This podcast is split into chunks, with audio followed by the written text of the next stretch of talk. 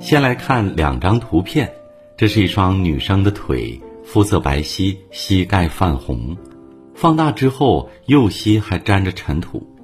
在拍下这张照片前，这个女生刚和死神打了一架，最终赢了死神，追回了生命。看过那生死一幕的网友，对他不吝赞美之词。天使在人间，一个善举挽救一个家庭，他究竟做了什么？今天我们一起回到现场，看看这个惊心动魄的故事如何映照出一个充满仁爱、善良、勇气、担当的中国群像。二零二一年七月十三日，长沙骄阳似火，还没到正午，地面已热得像一张烧烫的铁板，人们疾步而飞。忽然，一位黑衣男子出现在镜头里，他叫谢志聪，是一个快递员。那天，他与学校约定好了来收学生档案，然后寄发出去。但从空调车下来后，骤变的温差让他顿感不适，眼冒金星，天旋地转。他慢慢蹲下，想让不适感缓冲一下，不料脸朝地面直接砸下去。几秒后，他清醒过来，用力地撑起上身，试图爬起来，可是又一次重重摔下，再撑，再摔。全身瘫软，根本不听使唤，喊别人来帮忙。糟了，声带也发不出任何声音。他挣扎着想站起来，但很快彻底失去意识，趴倒在地。谢志聪的情况非常危险，倘若没人发现，没能抓住黄金几分钟，很可能就没命了。滴答，滴答，时间不多了。好在同事整理好货物，关上车门，发现了他。谢志聪，谢志聪。没有反应，同事赶忙丢下手里的快件，掏出手机拨打了两个电话，一个是急救电话，一个是公司其他同事的电话。但谢志聪的情况已经等不到几十分钟后有人赶来，他必须马上、现在、立刻被救治，否则情况不堪设想。打完急救电话，同事对着周围大声喊叫：“救人啊！”天无绝人之路，总算有人听见了。一个保安赶过来，他快步上前蹲下查看，接着把手伸到鼻子下方一探，糟了，没有呼吸了。保安慌了，马上也大声呼救。有没有医护人员？有没有人懂急救？人越来越多，但没有人会急救，也没人敢贸然下手。所有人都心急如焚。时间在此刻每一秒都是煎熬，都令人窒息。就在此时，监控画面里有个穿牛仔裙的女生。应声小跑过来，正是这个女孩用柔弱的双手将谢志聪从死神手中死死地拽了回来。她叫江燕，中南大学湘雅护理学院的硕士研究生。事故发生时，他正走出校门，一见当时有人躺在地上，情况不对，来不及思考，马上跑了过去。到了现场，二话不说，噗一声跪倒在地，顾不得优雅，顾不得滚烫的地面，病人的安危才是当务之急。他马上查看病情，此时谢志冲已经渗出了一滩血。看到这一滩血，周围人都知道情况非同小可。对于不懂医学的人来说，真的感觉挺急的。但江燕表现出极强的应变能力。她先是检查了各项生命体征，病人已经面色发紫，瞳孔开始放大。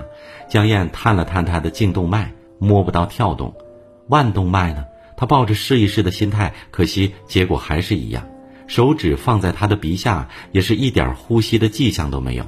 他当即断定这是心脏骤停，必须马上做心肺复苏。心脏骤停的黄金急救时间只有四分钟，要快一点，再快一点。他请人帮忙把谢志聪扶正，接着撑直双手，用力按压谢志聪的胸腔，动作规范，节奏到位。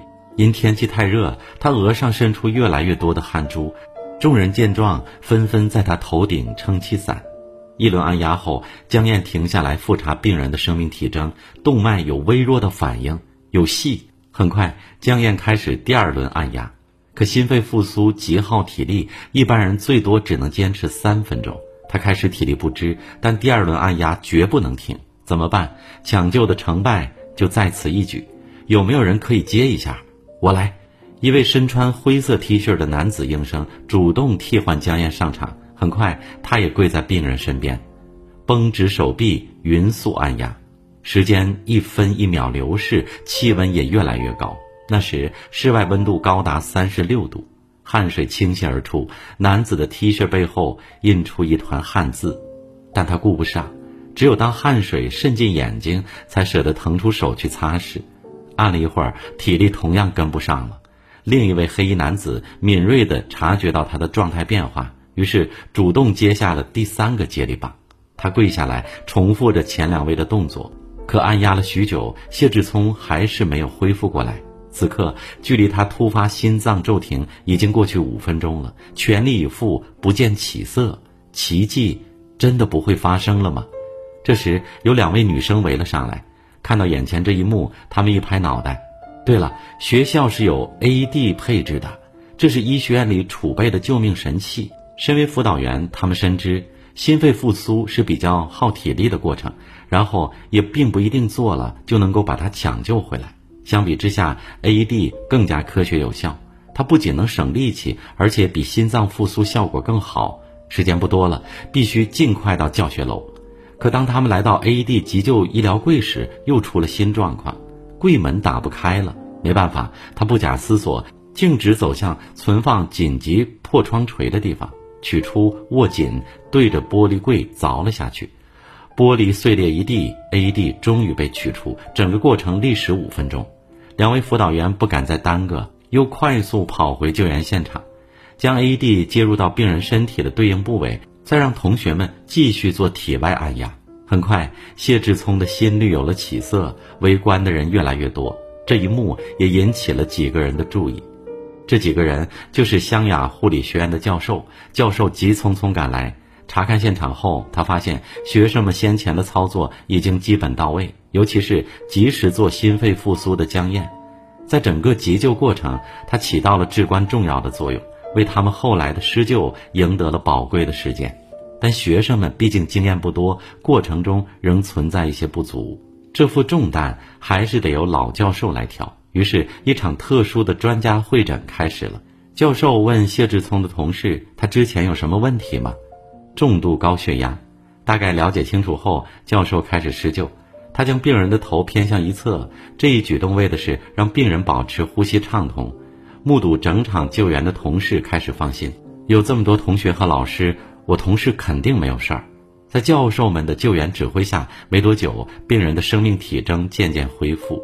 必须马上送往医院，但这时又有了新问题，救护车还堵在路上，怎么办？不能再等了。教授当机立断，安排人员上楼去取装备，找担架，找氧气。学生迅速响应，不一会儿送来平车、血压器、简易呼吸囊、纱布。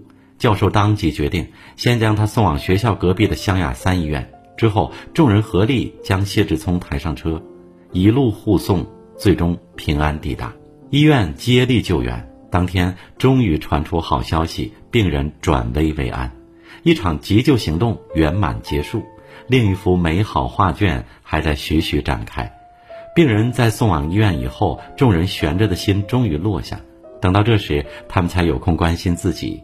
地面的高温让几个学生的膝盖受了不同程度的烫伤。作为第一个施救者，江燕跪地的时间最长。但他从不自认劳苦功高，而是淡淡的说：“救人是第一位，裙子、高温等没什么可在乎的。谢谢你，人美心善的姑娘。还没出象牙塔，你就向社会各界诠释了什么叫医者仁心。还有接力救援的同学，救援过程酷暑难耐，几多艰难，幸好有他们伸出的援助之手，一个年轻生命才没被死神夺走。还有学校的老师们。”在情况危机时临危不乱，用过硬的专业能力将病人拉回人间。出院以后，谢志聪妻子送来锦旗，也送来最真挚的感谢，感谢护理学院培养出这么好的学生，没有他们，我老公肯定就已经……是啊，正是这些人打败了死神，赢得了时间，也正是这些人保全了一个家庭，守住了一个生命。说他们伟大。他们不会承认，他们会说都是做人的本分，也是从医者的本分。他们所行之事不求感恩，只求问心无愧。而当前疫情零星爆发，奥密克戎防不胜防，在一次次疫情突发时，也正是千千万万的他们为人民群众设下白色防护罩，在新冠肆虐时穿白衣护甲与病毒赛跑。医者大德，苍生有福。